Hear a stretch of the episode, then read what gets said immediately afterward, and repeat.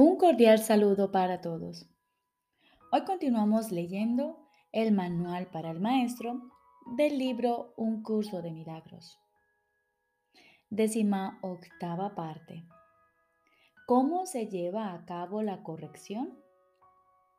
Jesús nos dice, hasta que el Maestro de Dios no haya dejado de confundir las interpretaciones con los hechos y las ilusiones con la verdad, no podrá tener lugar una corrección de naturaleza duradera, que es la única a la que se le puede llamar verdadera corrección.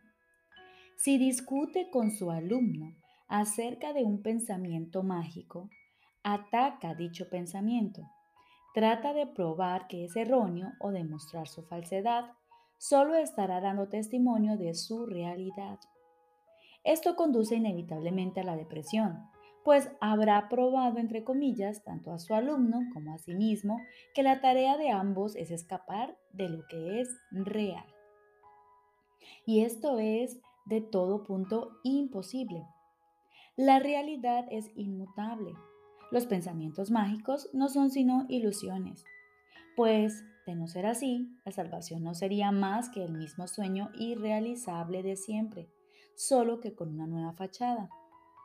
El sueño de la salvación, en cambio, tiene un nuevo contenido y la diferencia entre ambos no estriba solo en la forma. La lección más importante que los maestros de Dios deben aprender es cómo reaccionar sin ira ante los pensamientos mágicos. Solo de esta manera pueden proclamar la verdad acerca de sí mismos.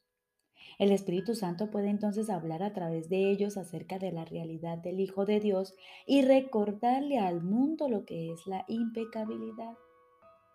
La única condición inalterada e inalterable de todo cuanto Dios creó.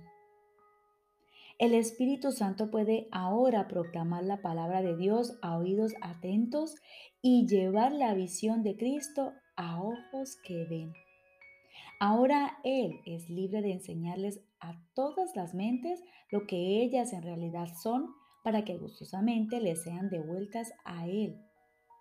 Y ahora en su visión y en la palabra de Dios se perdona y se pasa por alto completamente la culpabilidad. La ira no hace más que proferir a gritos, la culpabilidad es real.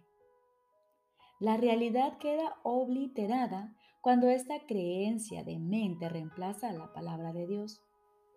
Ahora son los ojos del cuerpo los que ven y sus oídos los únicos que pueden oír.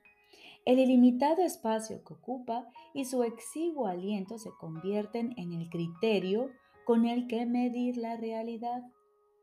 Y la verdad se vuelve diminuta e insignificante. La corrección tiene una sola respuesta para todo esto y para el mundo que se basa en ello. Confundes tus interpretaciones con la verdad y te equivocas.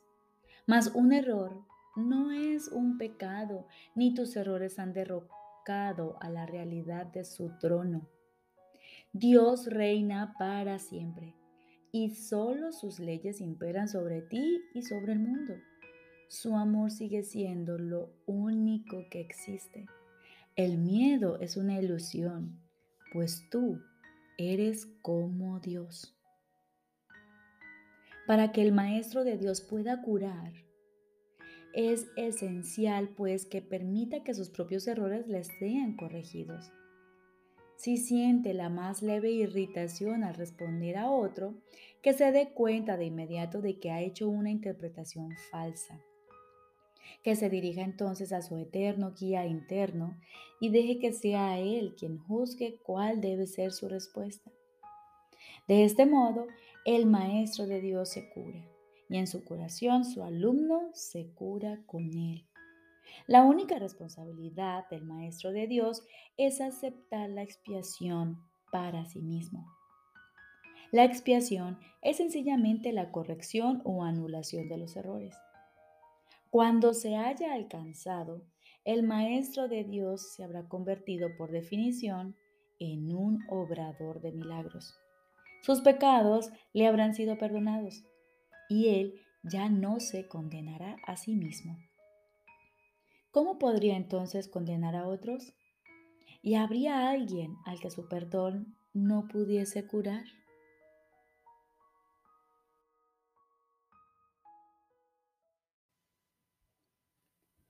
Ahora continuamos con el libro de ejercicios. Sexto tema especial. ¿Qué es el Cristo? Cristo es el Hijo de Dios, tal como Él lo creó. Cristo es el ser que compartimos y que nos une a unos con otros y también con Dios. Es el pensamiento que todavía mora en la mente que es su fuente. No ha abandonado su santo hogar ni ha perdido la inocencia en la que fue creado. Mora inmutable para siempre en la mente de Dios. Cristo es el eslabón que te mantiene unido a Dios y la garantía de que la separación no es más que una ilusión de desesperanza pues toda esperanza morará por siempre en Él. Tu mente es parte de la suya y esta de la tuya. Él es la parte en la que se encuentra la respuesta de Dios y en la que ya se han tomado todas las decisiones y a los sueños les ha llegado su fin. Nada que los ojos del cuerpo puedan percibir lo afecta en absoluto pues aunque su Padre depositó en él los medios para tu salvación, él sigue siendo, no obstante, el ser que, al igual que su Padre, no conoce el pecado.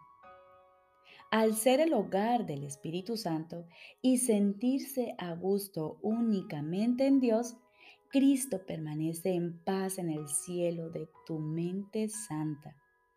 Él es la única parte de ti que en verdad es real. Lo demás son sueños. Mas estos se le entregarán a Cristo para que se desvanezcan ante su gloria y pueda por fin serte revelado tu santo ser, el Cristo. El Espíritu Santo se extiende desde el Cristo en ti hasta todos tus sueños y los invita a venir hasta Él para que puedan ser transformados en la verdad. Él los intercambiará por el sueño final que Dios dispuso fuese el fin de todos los sueños. Pues cuando el perdón descanse sobre el mundo y cada uno de los hijos de Dios goce de paz, ¿qué podría mantener las cosas separadas cuando lo único que se puede ver es la faz de Cristo? ¿Y por cuánto tiempo habrá de verse esta santa faz cuando no es más que el símbolo de que el periodo de aprendizaje ya ha concluido y de que el objetivo de la expiación por fin se ha alcanzado? Tratemos, por lo tanto, de encontrar la faz de Cristo y de no buscar nada más. Al contemplar su gloria sabremos que no tenemos necesidad de aprender nada, ni de percepción, ni de tiempo, ni de ninguna otra cosa excepto del santo ser, el Cristo que Dios creó como su Hijo.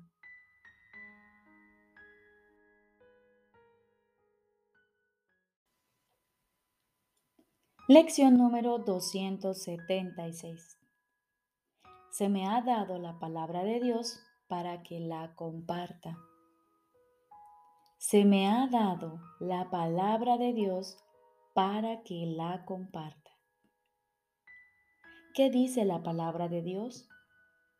Mi Hijo es tan puro y santo como yo mismo. Así fue como Dios se convirtió en el Padre del Hijo que Él ama, pues así fue como lo creó. Esta es la palabra que el Hijo no creó con el Padre, pues nació como resultado de ella aceptemos su paternidad y todo se nos dará.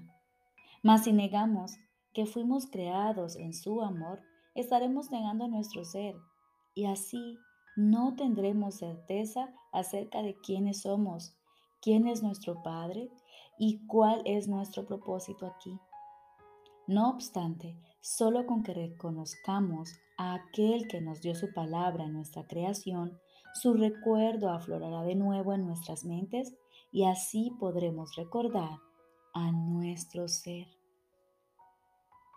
Padre, he hecho mía tu palabra y es esta la que les quiero compartir a todos mis hermanos, quienes me fueron confiados para que los amara como si fuesen míos, tal como yo soy amado, bendecido y salvado por ti.